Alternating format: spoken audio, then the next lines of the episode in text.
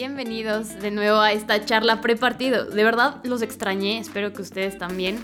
Muchas gracias para todos los que aguantaron esta pausa forzada, porque para mí también fue bastante difícil, pero regresamos para lo que es la, etapa más movida y la más no interesante porque yo creo que la fase regular es bastante buena y que también, vaya, si no tuviéramos fase regular no llegaremos a la liguilla, pero que sí va a ser la más determinante. Eh, bienvenidos a todos aquellos que son nuevos de la charla prepartido. Como acostumbramos, esta charla es para poder saber qué es lo que se viene en los siguientes enfrentamientos de la Liga BBA MX femenil. Eh, si no estás muy familiarizado con la liga, no te preocupes, aquí vamos a dar algunos datos. Si ya estás familiarizado y, por ejemplo, por ahí me decían, es que me ayudas a mi quiniela, es que me... Oye, vamos a dar ese tipo de datos, ¿no? Hablando de enfrentamientos históricos, de cómo vienen, de cómo hemos visto a los, a los equipos llegar previamente a esta fase y de qué es lo que podemos esperar de cada uno de ellos para estos cuartos de final de la liguilla. Así que, bueno, vamos, vamos y vamos. Empecemos con un poquito de contexto sobre los equipos que pasaron, nada más para tenerlos muy presentes. Eh, la tabla general pasó de esta manera. Tigres en primer lugar, segundo lugar Rayadas, luego Atlas, Chivas, América. Y aquí se viene la sorpresa. Santos Femenil, Tijuana, y Cruz Azul que también está clasificando a su primera liguilla. Definitivamente, y, también las entrevistas con las jugadoras, todas dicen es que esto es una liguilla completamente distinta, ¿no? Por ahí veíamos la entrevista que, que tuvo Liana Mercado con la Liga MX Femenil, que decía es que poco a poco eh, el que veamos equipos nuevos en la liguilla significa que esto va creciendo y poco a poco para nosotras es más, es más difícil, ¿no? Tener este tipo de resultados como ya abultados o eh, fáciles, por así decirlo. Y, qué bueno, sinceramente eso es algo muy bueno porque se ve el apoyo en distintas instancias, distintas instituciones y de eso se trata, de eso se trata, que siga creciendo la Liga MX femenil. Así que, pues bueno, vamos a repasar de qué, qué es lo que se viene y empezaremos con el primer enfrentamiento, ahora sí que por horario. El primer partido va a ser Cruz Azul Tigres y entonces vámonos de lleno a la información de ambos equipos. Yo diría que esta es una de las llaves, o yo diría la llave más predecible de los cuartos de final. Cruz Azul se alcanza a colar a la liga, y digo alcanza a colarse porque en la penúltima jornada tenían que definir, tenían que salir a ganar a Cholos Femenil. No pudieron, salieron goleadas y eso hizo, que en la última jornada estuvieran literal, así, eh, colando de un hilo, ¿no? Porque con la derrota que se llevaron contra Rayadas, que fue una goliza, y, si Pachuca hubiera ganado, bueno, Cruz Azul no estaría aquí.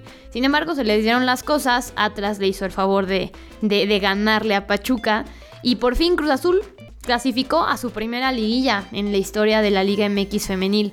Me da muchísimo gusto porque es un plantel que es prácticamente casi nuevo. O sea, recordemos que el torneo pasado se desmanteló de una manera súper grosera, pero también supieron tener buenos refuerzos y de hecho muchos de ellos han sido bases, así que han sido claves en el 11 titular de las Celestes.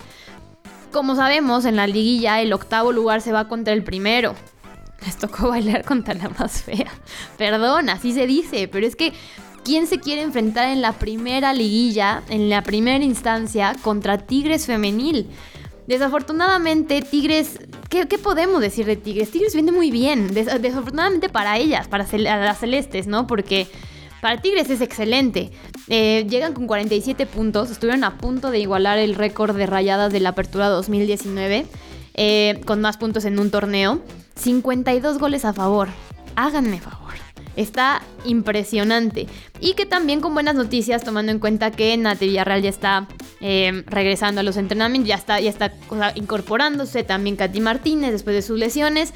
Y que, bueno, aquí el tema que podríamos decir es que la mayoría del 11 frecuente de Roberto Medina se fue a selección. Entonces tal vez ahí podría conjuntarse las circunstancias para Cruz Azul para poder por lo menos aprovechar este primer partido que es en su casa en la Noria porque hablemos de Hanna Gutiérrez se fue a la sub-20, Ferral, Greta, eh, Bianca Sierra, Ovalle, María Sánchez, Stephanie Mayor se fueron a la selección mayor, ¿no? Y tuvieron este partido contra Canadá este, el, martes. Eh, y también, bueno, y del otro lado tienen a Dani Monroy, que es nada más Cruz Azul, se dio, bueno, se le convocaron a Dani Monroy para la sub-20 y es la única que, que viene, por así decirlo, cansada ¿no? Entonces, bueno, eh, quizás aquí Cruz Azul puede aprovechar porque su 11 frecuente es un, es un 11 que viene recuperado, que no ha perdido ritmo, que por fin ya tuvieron a Claudia así de lleno, ¿no? Eh, una Carla Zempolteca que después de la lesión del torneo pasado ya está mostrando cosas muy buenas, Nancy Zaragoza que está siendo crucial en el medio campo para ellas. Entonces, creo que la, la estrategia para Cruz Azul será aprovechar la localía y tratar de hacerles daño. Cruz Azul es un equipo muy sólido a la defensiva, que quizás podría aprovechar los balones parados para hacerle daño a Tigres. Y del otro lado, pues bueno, sabemos que Tigres es un equipo que ataca, ataca todo el tiempo. Eh, Centra es el equipo que tiene más remates a gol en el torneo, es el número uno en la defensiva, número uno en la ofensiva. Es una prueba muy fuerte para Cruz Azul, para su primera liguilla. Pero, pues bueno, al final siempre se va a buscar hacerlo histórico. Eh, hay que recordar que el primer partido es el 3 de diciembre a las 12.45. Ya sé, el horario está fatal. Es algo que seguimos peleando desde siempre. Y que van a jugar en la Noria, ¿no? Esa es otra. También se, habló, se peleó. Eh, era obvio que ahorita no iban a meter a Cruz Azul Femenil en el Azteca, mucho menos en el Azteca por cuestiones de contrato y demás, pero tampoco es lógico meterla ahorita a un estadio ya que ha jugado todo su, todo su torneo en, en la Noria, ¿no? Entonces pues bueno, ya será para la próxima. Congruencia, por favor. si apoyamos de un lado, hay que apoyar del otro y darle las condiciones necesarias al equipo. El segundo juego va a ser el 6 de diciembre a las 19 horas. Les recuerdo, ambos, ambos eh, partidos van a ser televisados por TUDN, así que eh, no se lo pierdan. En el histórico llevan cuatro enfrentamientos. Este, este enfrentamiento histórico es en la fase regular, porque Cruz Azul no había pasado a liguilla. Pero eh, de los cuatro enfrentamientos, tres los ha ganado Tigres y se han llevado un empate. Que recordar ese, empate donde por poco Cruz Azul se lleva la victoria. Stephanie Mayor alcanzó a empatar en los últimos minutos. Y nueve goles los ha metido Tigres y uno solo Cruz Azul. Es, un, es una prueba muy fuerte. Pero si se logra, sería histórico, porque todas las veces que ha pasado Tigres a cuartos de final, siempre ha pasado a semis, o sea, nunca ha sido eliminadas en estas instancias. Entonces, Cruz Azul, tienes un reto muy grande, pero que si se hace, uff, la que se viene. ¿Qué duelo se nos viene con estos? Santos Femenil igual, acaba de clasificarse a su primera liguilla. Y hoy, igual, es de esos, esos partidos que dices, ojalá no se los hubieran, no se hubieran enfrentado en cuartos y se hubieran enfrentado en semis. Me encantaría. Este Derby Orlegui.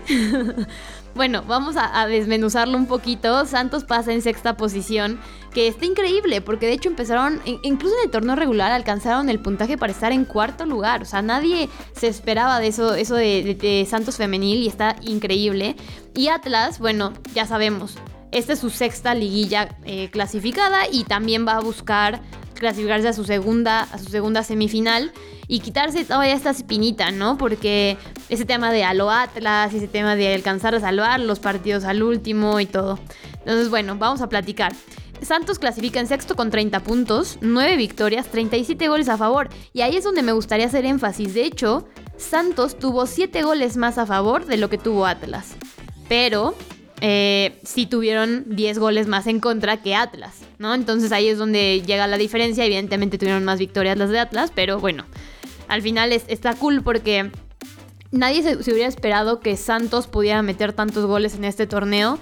Y ya después viendo las, incorporaciones y poco a poco el, desarrollo futbolístico que han tenido jugadoras como eh, Cintia Peraza, Daniela Delgado, eh, Alexia Villanueva, Alexandra Ramírez, que se les está, yendo tan bien que están teniendo convocatorias a selección, ya sea Cintia a la, a la selección mayor, Alexia, Dani, Alexandra a la selección sub-20 pero está súper bien porque ya cuando ves es, un, es el reflejo del trabajo de varios torneos, ¿no? Y a pesar de todo lo que ha pasado Santos, les está saliendo.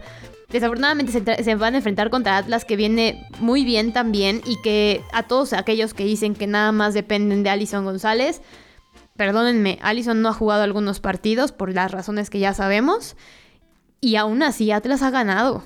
Entonces tampoco es como que podemos decir, oye, no, eh, van a, van a pasar, o sea, si no juega Allison, que aparte viene de convocatoria de selección mayor, pues bueno, Atlas se le va a complicar, pues tampoco.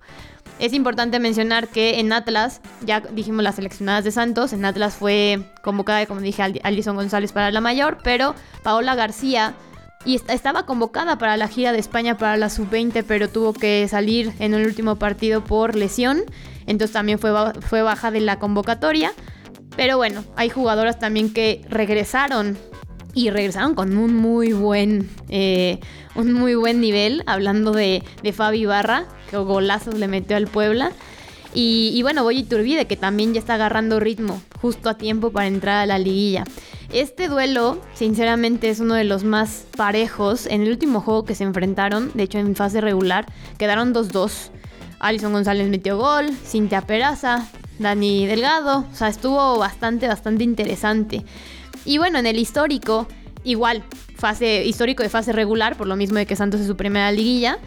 El, son, son 13 partidos y obviamente eh, el positivo lo tiene Atlas, 8 victorias, 2 victorias para Santos y 3 empates, 25 goles a favor de Atlas, 16 a favor de, de Santos. En cuestión de cómo juegan ambos equipos, bueno, Santos creo es un equipo muy fuerte a la ofensiva, al igual que lo es Atlas, pero sí van a tener que ser capaces de parar esos balones largos donde eh, Atlas aprovecha mucho la velocidad y también la lectura de juego de Alison González y que Verónica Pérez también ha sido uno de los refuerzos más importantes para el equipo tapatío. Me, me gusta porque se le ve cómoda, se le ve recuperando balón, se le ve generando y eso va a ser importantísimo para que Santos detenga a partir de ahí los ataques, ¿no? Porque una vez que manden lejos o manden largo el, balón, pues bueno, Santos se va a ver eh, en problemas.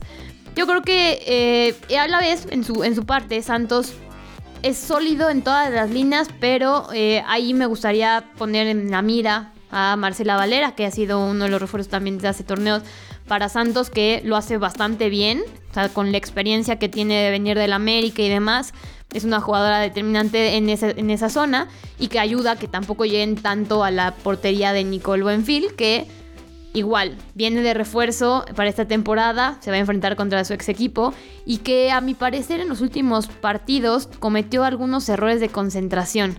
Ojalá que para estas instancias no los repita y que, y que realmente sea la portera segura que ha sido en las diferentes jornadas desde que llegó a la comarca lagunera. Finalmente, eh, recordemos que Alexia Villanueva fue expulsada en el último partido, en la última jornada contra Tigres por ese tremendo choque que tuvo con Cecilia Santiago, que, que también parece que tal vez ya está bien para este partido, eh, el primer partido de ida de cuartos de final, y que también Dani Delgado tuvo que salir igual por un protocolo de conmoción donde se le vio muy mal físicamente y que ya se vio en recuperación y demás, pero no sabemos si va a estar en condiciones para poder jugar.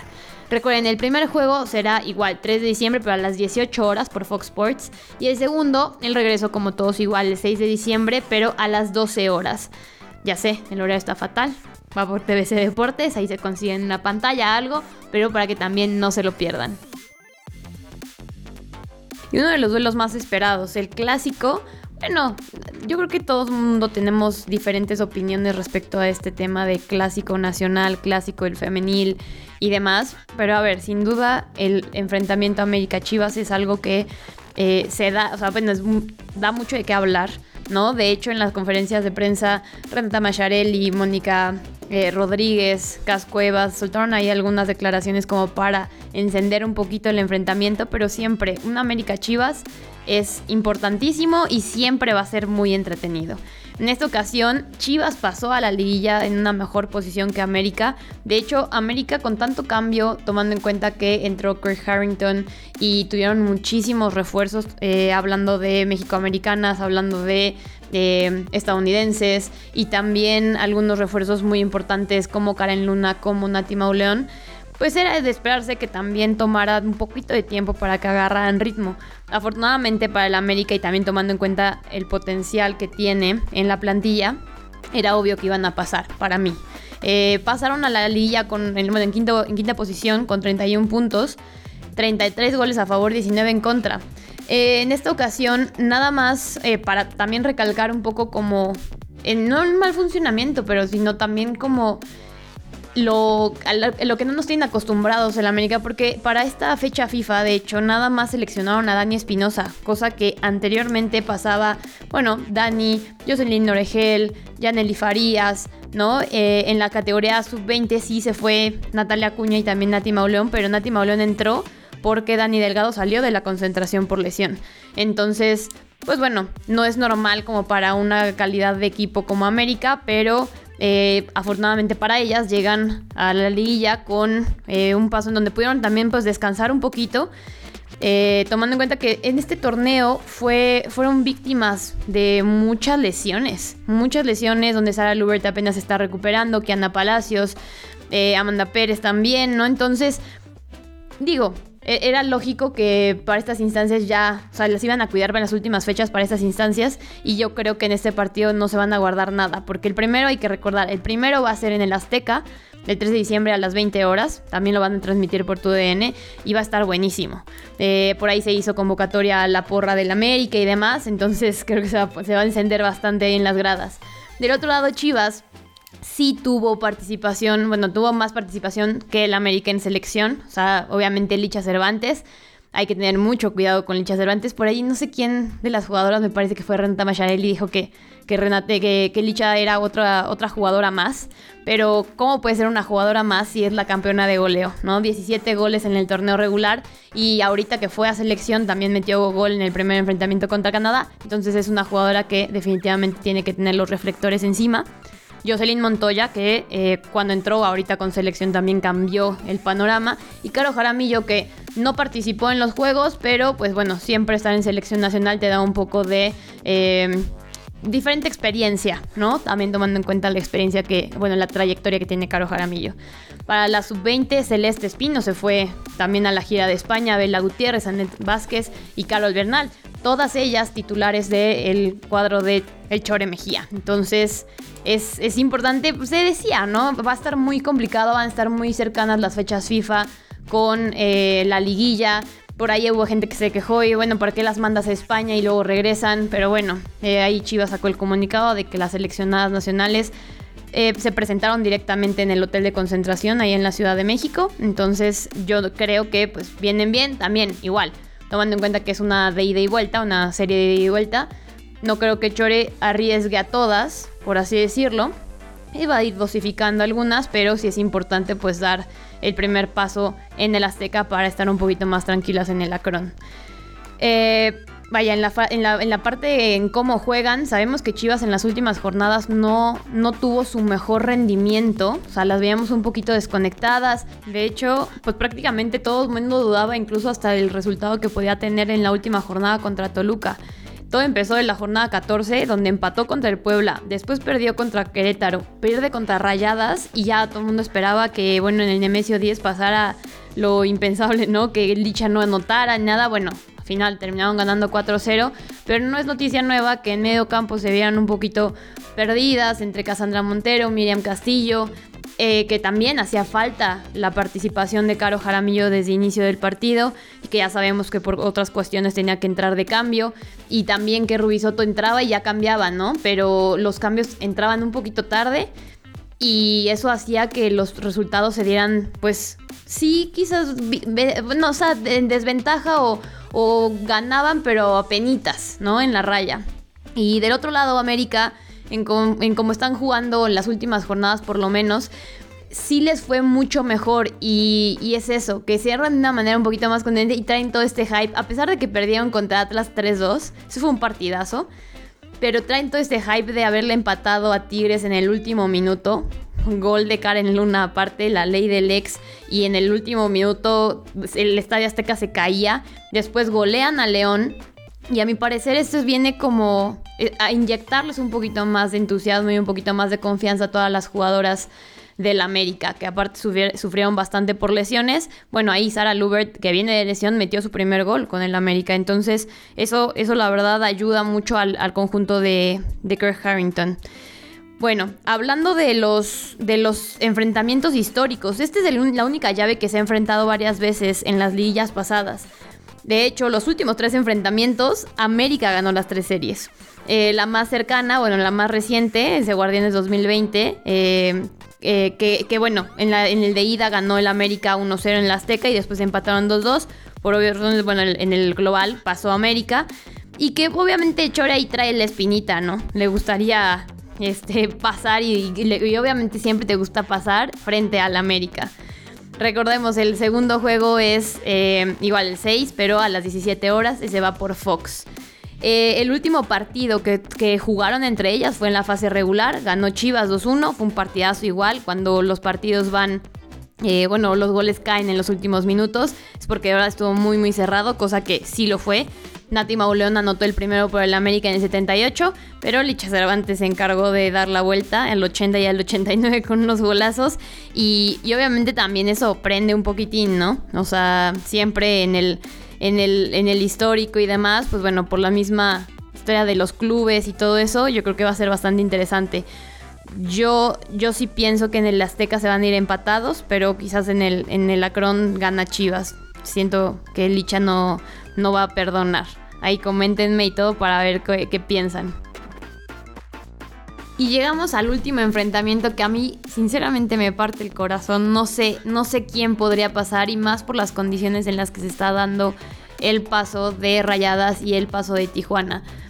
Empecemos platicando del contexto que ambos equipos empezaron este torneo con nuevas directoras técnicas. Por un lado, Eva Espejo tomando las riendas de Rayadas y Fabiola Vargas eh, en Tijuana. Eh, es, eso, son, son directoras técnicas con tanta calidad que cuando cambian de equipo se ve, ¿no? Ya cuando están en un equipo donde pueden otra vez empezar de nuevo, están haciendo cosas muy buenas. Rayadas pasó en segunda posición, 44 puntos, que no se quedó nada lejos de lo que estaba haciendo Tigres. 45 goles a favor. A veces decían, es que a ver si sí lo logran. Luego deciré como que estaba tocada de la rodilla y más. Bueno, deciré hasta la última fecha estuvo peleando por el campeonato de goleo sin ningún problema. Aparte de que el buen funcionamiento y también el buen desempeño de las jugadoras eh, resultó en que Diana García fuera eh, pieza fundamental de, Mónica Vergara en esta, en esta fecha FIFA, Rebeca Bernal también, después Yamile Franco se tuvo que incorporar también a la, a la convocatoria y Ailina Vilés que todo mundo todos los aficionados a Rayadas querían ver más a la joya jugar. Bueno, Eve Espejo lo está haciendo y también se fue a selección para la sub-20. La efectividad de Espejo en el torneo ha sido de 87%, lo cual es impresionante porque es eso, ¿no? ¿Qué, es lo que pasaba con Rayadas el torneo pasado? O sea, sí, sí, claro, llegaron uno que otro refuerzo entre, entre Liz, eh, Alejandra Luga, ¿no? Pero pero de ahí en fuera, o sea, las jugadoras estaban, simplemente era tratar de acomodarlas y también trabajar con el vestidor que se tienen rayadas. Es un equipo que juega mucho por el lado derecho, sabemos perfectamente esa conexión entre Diana García, Evans, eh, eh, funciona muy muy bien. Después, cuando se desprende de Siremon Sibay se alcanza a centrar, incluso a, a, recibir, a cuidar el balón, ayuda muchísimo a que sus compañeras de atrás lleguen a rematar y eso le ha funcionado muy muy bien a Rayadas. Ahora, se van a enfrentar a Tijuana, que se clasificó a su segunda liguilla. Es la primera, obviamente, con, Fabi Vargas, pero eh, que ella ya había estado presente, ¿no? En el cuerpo técnico de Tijuana hace tiempo. Se clasificaron con 30 puntos, 9 victorias y también tuvieron un montón, un montón de refuerzos. De hecho, de los refuerzos, muchos de ellos están siendo titulares dentro de, eh, del 11, del once que, ha manejado Fabi en todas estas jornadas poco a poco vemos una Angelina Hicks más, más comprometida, ¿no? También como un poco más adaptada al sistema de juego, con una velocidad que yo no entiendo cómo la van a parar. O sea, es una jugadora muy alta, una jugadora que cuando da dos, tres pasos ya le sacó dos, tres metros a las otras, ¿no? Entonces, en eso te va a tener que tener mucho cuidado rayadas. Pero de ahí en fuera, fuera de Angelina Hicks, que es también una de las extranjeras que está en Tijuana, bueno, eh, Paola Villamizar, Esme Verdugo, San Juana Muñoz, Jocelyn de la Rosa, que siempre he dicho es jugadora de refuerzo que bajita la mano está siendo pieza fundamental en el medio campo. Es una jugadora bastante discreta, pero que hace funcionar el medio, el medio campo y ayuda a que sí, los balones que defienden muy bien eh, Tijuana atrás, empezando por Itzel González, bueno, terminan eh, llegando a los pies de René Cuellar, que sin problemas define arriba. René Cuellar igual, en la última jornada estuvo a punto de, también estaba peleando el campeonato de goleo, entonces sí es un torneo en el que me gustaría que ambas pasaran, ¿saben? O sea, de hecho, ojalá y Tijuana hubiera estado en otra llave, porque aquí, en el, enfrentamiento histórico, definitivamente Rayadas sale ganando. De hecho, las veces que se han enfrentado, Rayadas ha salido ganando siempre, ¿no? Cinco victorias, cero empates, 14 goles, solamente dos de Tijuana. Y en los cuartos, las veces que se han enfrentado, más bien las veces que han pasado a, cuartos de final, Rayadas ha, avanzado cuatro y ha sido eliminado uno. Y la única vez que había pasado Tijuana, pues fueron eliminadas por Tigres en aquella ocasión. Entonces sí es un, es un, es un partido que por la calidad y efectividad de Rayadas puede ser obvio en cierto modo, pero Tijuana cerró fuertísimo. O sea, Tijuana no, no, yo creo que aquel que que peque de dudar de la calidad que tiene Tijuana, de verdad se va a sacar una sorpresa. Yo no creo que, Tijuana se vaya sin anotarle un par de goles o tres, incluso allá en el Estadio Caliente. Y el de regreso se va a poner bastante fuerte. Recordamos, el de Rayadas se va a empalmar. El partido de América Chivas es a las 20 horas y el de Rayadas Tijuana es a las 21.30. Entonces sí, definitivamente pues hay que, hay que buscar ahí empalmar un poquito con unas pantallas o algo así. Y el de regreso sí va a ser el 6 de diciembre a las 21 horas. Ambos partidos van a ser transmitidos por Fox. Entonces, bueno, ya recapitulando, eh, voy a decir mis predicciones. Bueno, Tigres definitivamente va a pasar. Entre Santos y Atlas, me gustaría igual que se hiciera historia. O sea, estaría muy feo porque Atlas igual, ser, ser eliminadas y pasar a esta historia como te eliminó el Querétaro igual está cañón. Pero eh, siento que Santos no viene tan motivado y Atlas viene muy contundente. Santos le va a hacer falta que esté Alexia Villanueva, Dani Delgado igual, quién sabe si va a jugar o no por el tema de su salud. Entonces, digo, ojalá sea un partidazo, pero sí siento que va a pasar Atlas. Ya lo había dicho, en el de América Chivas, yo siento que va a pasar Chivas. Y finalmente en el de Rayadas Tijuana, híjole, ojalá o sea, igual, por hacer historia, ojalá que fuera Tijuana, pero sinceramente por efectividad y también por cómo vienen jugando, Rayadas se la va a llevar, no de una manera fácil, pero sí un poco peleada. Con eso terminamos la charla prepartida. Espero que todos estos datos te ayuden a darte una idea de qué es lo que se viene en estos cuartos de final. Van a estar buenísimos. Sinceramente, yo ya quiero que empiecen. Eh, así que, pues bueno, cuéntame a quién le vas, si pensaste lo mismo que yo, si latinaste a la quiniela, síguenos igual en, en las plataformas donde escuches este podcast. Coméntame también en redes sociales, me encuentras como Ruti-Esparza en Twitter, en Instagram también. Y bueno, nos escuchamos a la siguiente.